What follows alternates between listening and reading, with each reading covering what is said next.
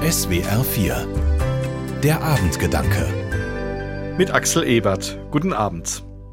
Im Oktober vor zehn Jahren ist mein Vater gestorben. Und ich stelle fest, ich habe gar nicht so viele Erinnerungen an ihn.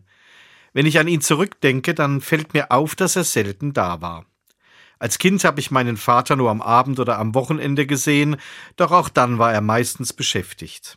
Er hat das Haus umgebaut, den Hof gepflastert, in seiner Werkstatt gebohrt und gesägt.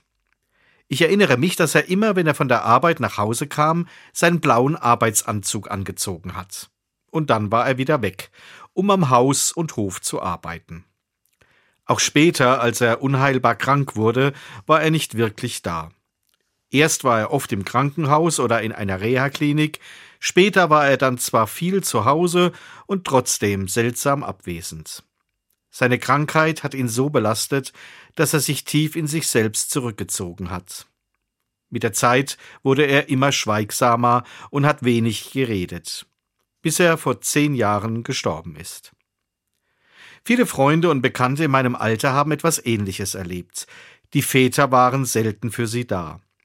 Wir sind eine Generation, die mit Vätern aufgewachsen ist, die oft abwesend waren. Vielleicht spricht mich darum das Vaterunser Gebet ganz besonders an.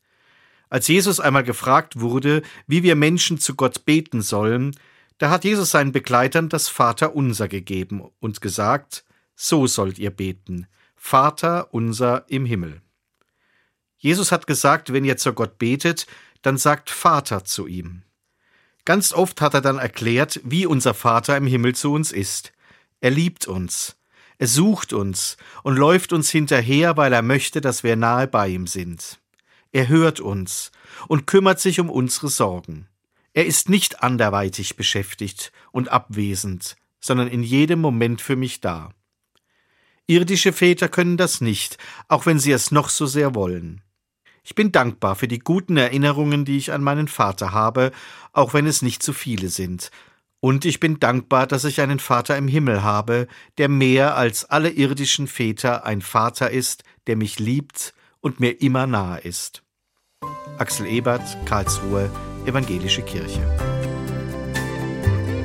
Die Abendgedanken können Sie auch jederzeit nachlesen und nachhören. Im Internet unter swr4.de.